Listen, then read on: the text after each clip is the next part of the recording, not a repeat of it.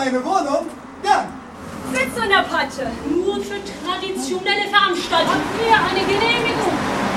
Um auf diesem Platz zu spielen?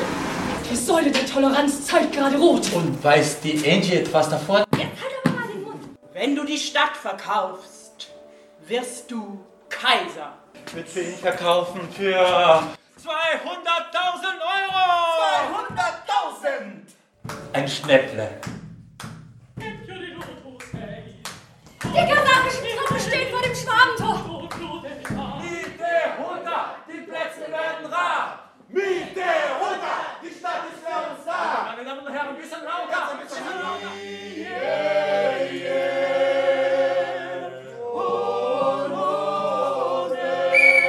Hey, ihr habt keine Genehmigung, um eine Protestveranstaltung hier zu veranstalten. Kultur ist mehr als angepasst sein und unterhalten.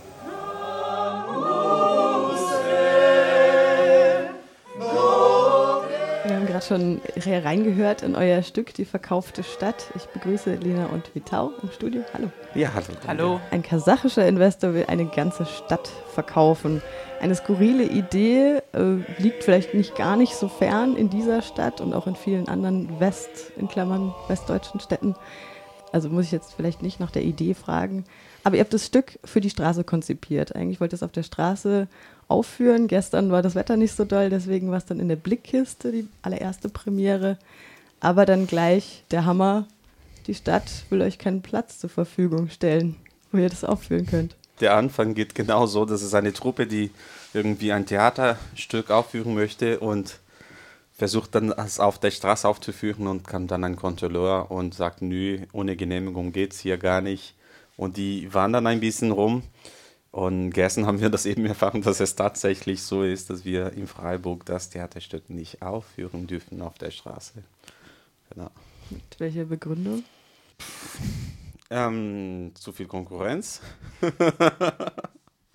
Ja, dass die Stadt auch in kultureller Hinsicht wohl überlastet ist, weil es einfach viel gibt und auch wohl das Argument genannt wurde, dass natürlich traditionelle Veranstaltungen auf der Straße stattfinden und das auch der Stadt wichtig ist und äh, dadurch einfach schon quasi eine Überbelastung irgendwie da wäre. Aber kommt das jetzt einem Verbot gleich? Also so wie ich das rein interpretiere, also wenn in, in einem geschützten Rahmen ist, dass es dann okay wäre, aber jetzt irgendwie auf dem Augustinerplatz hinzugehen, um das zu veranstalten, würde es halt nicht gehen. Und das machen wir auch in der Blickkiste dann. Also wenn heute das Wetter schön ist, dann machen das draußen und nicht mehr so drinnen. Und ich denke, das ist dann okay. Es ist ja auch ein sehr politisches Stück so an sich. Fängt ähm, eben mit dieser Idee an, ein Investor will eine Stadt verkaufen und dann nimmt das Ganze ganz schön Fahrt auf. Also es ist sehr actionreich, es wird gesungen und getanzt und getrommelt und gespielt und Akrobatik gibt es auch auf der Bühne. Es sind ja ziemlich viele Elemente. Ich habe auch diese, diese Masken, die selbstgemachten Masken von der Commedia dell'arte erkannt. Wie bringt ihr das alles unter einen Hut?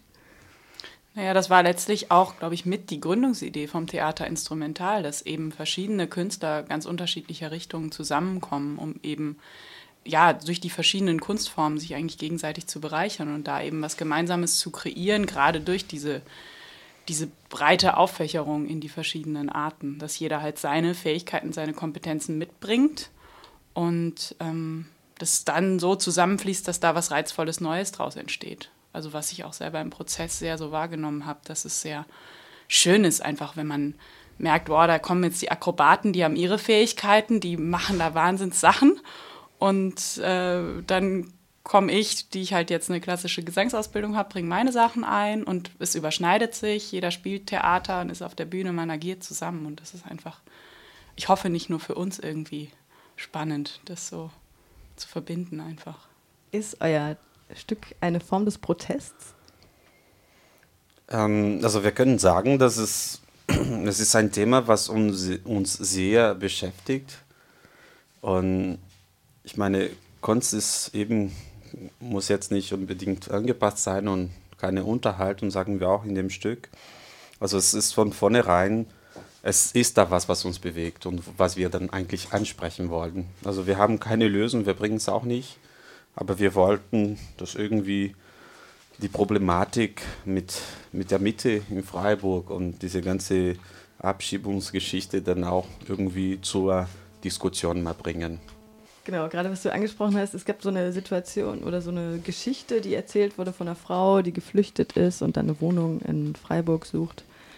Ich habe mich gefragt, ob Theater eigentlich immer mit Stereotypen arbeitet und nicht ohne die auskommt. Ja, ich glaube, es kommt ein bisschen aufs Format an. Wir haben jetzt halt so ein, äh, dieses Format gewählt, was ja auch so ein, was Komödiantisches hat und auch die Commedia dell'arte spielt ja in gewisser Hinsicht auch mit diesen mhm. Stereotypen, dass es ganz klare Charaktere gibt, die ähm, auch ihre Eigenschaften haben und so weiter.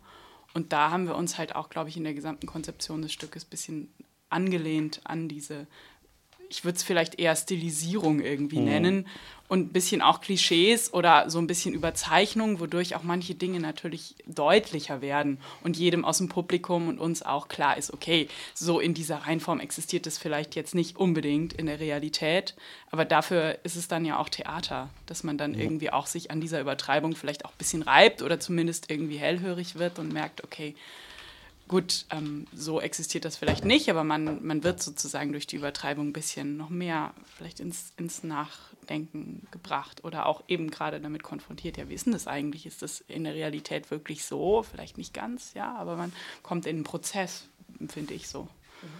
Und ich denke, es ist auch wichtig, nicht die, die, die Realität wiederzugeben, wie sie eigentlich ist, sondern wirklich aus einer anderen Art und Weise, das zu betrachten.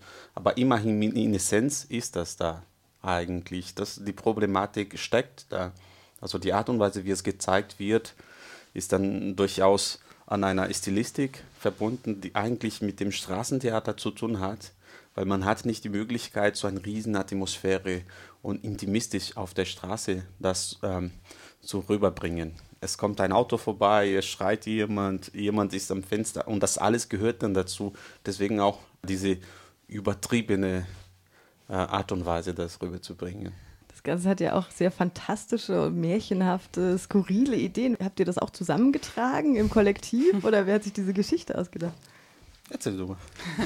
also wir ähm, hatten eine Art Vorlage oder eine Grundlage ähm, in einem Stück von Dario Fo, äh, der eine Farce geschrieben hat nach einem alten Märchen.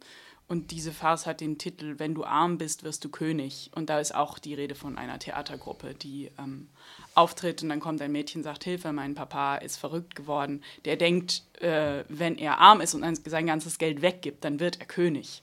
Und deswegen gibt er sein ganzes Geld her und helft mir doch bitte, ihn zu kurieren. Und das haben wir ein bisschen als Vorlage genommen, um darauf das Stück sozusagen aufzubauen, aber natürlich auf unsere Thematik mit äh, dem Immobilienmarkt und den Mietpreisen dann umzuwandeln.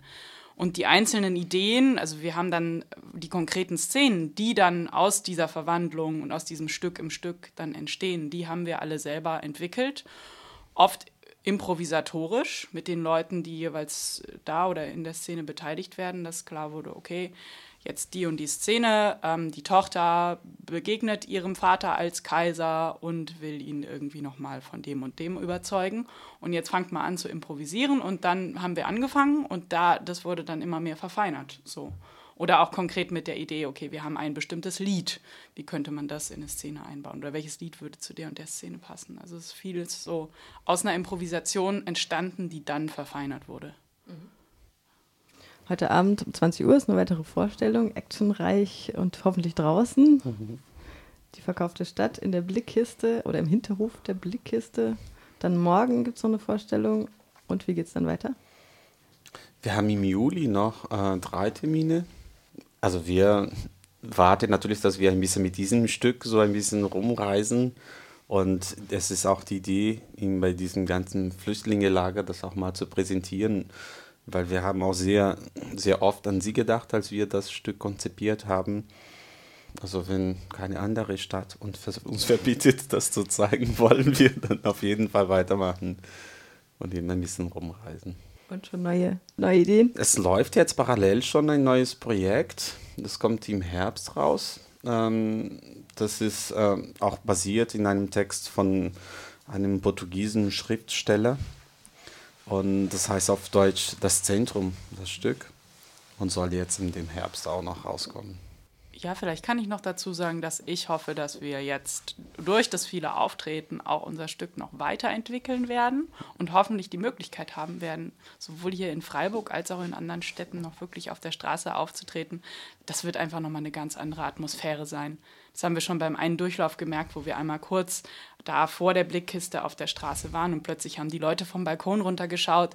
Ein älterer Herr hat sich ganz spontan angeschlossen. Der wollte ja eigentlich auf dem Weg nach Hause, hat sich dann angeschlossen und ist, hat das ganze Stück sich quasi angeschaut und uns danach Geld gespendet, weil er es so toll fand.